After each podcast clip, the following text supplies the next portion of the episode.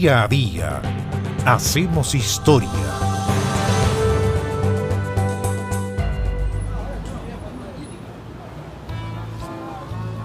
Hay crímenes que se recuerdan por quién los ejecuta. Porque el autor es, por ejemplo, un psicópata, un asesino en serie. Si además es un menor, con mayor razón. Es el caso de Cayetano Santos Godino, a quien llamaban el petizo orejudo, que el 3 de diciembre de 1912 mató en Buenos Aires a su cuarta y última víctima, un niño de solo tres años. El petizo orejudo era un niño que mataba niños. Cayetano Santos Godino es el primer caso de un asesino serial documentado en Argentina. Hablamos de una época convulsionada del país trasandino, con olas de inmigración, especialmente desde Italia, que cambiaron esa sociedad. Una de las familias que llegó desde Italia a fines del siglo XIX fueron los Godino, compuestos por la pareja de Fiore y Lucía, quienes tendrían nueve hijos. Uno de ellos fue Cayetano Santos Godino, quien pasaría la historia bajo su apodo el petizo orejudo porque tenía orejas muy sobresalientes. La detención del petizo orejudo permitió reconstruir su historia criminal, que inició en septiembre de 1904 cuando apenas tenía siete años de edad. Esa tarde engañó a Miguel de Paoli, un bebé menor de apenas dos años, lo llevó a un terreno baldío, lo golpeó en la cabeza con una piedra y no llegó a matarlo porque un vigilante lo descubrió. Un año después su víctima sería una niña, de un año, Ana Neri, a quien golpeó de manera similar y que también se salvó por la aparición de un vecino. El primer asesinato llegó cuando Godino tenía solo nueve años. Se trató de María Rosa Fache, a la cual llevó a una zona abandonada, allí la estranguló y la enterró todavía viva en una zanja según la confesión dada a los policías tras su detención. Un mes después de haber cometido ese crimen, su padre, el padre del petiso orejudo, que no sabía del crimen, lo llevó ante la policía tras sorprenderlo martirizando pájaros.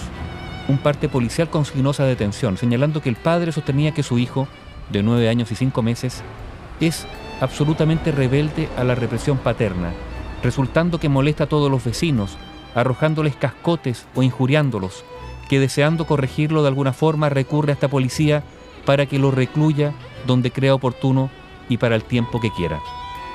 Así, estuvo dos meses en reclusión y después de eso, cuando lo liberaron, no volvió a su casa ni a la escuela, sino que se dedicó a vagar por las calles de Buenos Aires. A los meses, Godino atacó a Severino González Caló, un niño de dos años, pero nuevamente, sorprendido por un vecino, no lo alcanzó a matar y huyó de la zona. Fue nuevamente recogido de la calle y llevado a un internado de menores, donde estuvo hasta el año 1911 cuando entró a trabajar a una fábrica donde duró apenas tres meses porque fue acusado de matar a una yegua. El año 1912 fue el año clave para el petizo orejudo. El 25 de enero apareció muerto Arturo La Aurora, de 13 años, al interior de una casa vacía, semidesnudo y con el cuello rodeado de una cuerda. El 7 de marzo, Reina Bonita Vainikov, de 5 años, fue internada en el Hospital de Niños de Buenos Aires, con graves quemaduras. Alguien le prendió fuego. Murió tras 16 días de agonía. No fue sino hasta el crimen de Gesualdo Giordano, ese 3 de diciembre de 1912, que este joven asesino cayó finalmente en manos de la justicia. Yesualdito no tenía ni cuatro años cuando desapareció de la puerta de su casa, y su cadáver apareció en un baldío, estrangulado con un piolín y con un clavo hundido en la sien. Los vecinos denunciaron que la última vez que habían visto a Yesualdito caminaba de la mano con el petizo orejudo.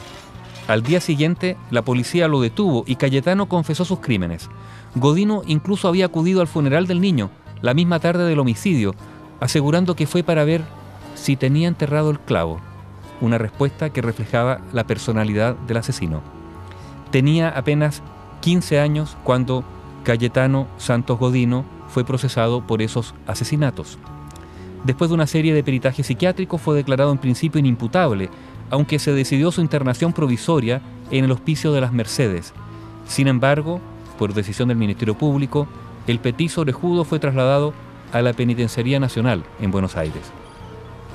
Su último traslado fue a la denominada cárcel del fin del mundo, en Ushuaia, donde cumplió su condena por cuatro homicidios, siete tentativas de homicidio frustrados, siete incendios intencionales, algunos de los cuales de carácter grave. Santos Godino falleció el año 1944. Oficialmente se atribuyó el deceso a una úlcera, sin embargo se sostiene que fue castigado por haber asesinado a las mascotas de la prisión, unos gatitos, y habría muerto a causa de una hemorragia interna causada por la paliza de otros reos. Cayetano Santos Godino, el petizo orejudo, el niño asesino serial, cuyo último crimen lo cometió en Buenos Aires el 3 de diciembre de 1912. Bio Bio, la radio con memoria.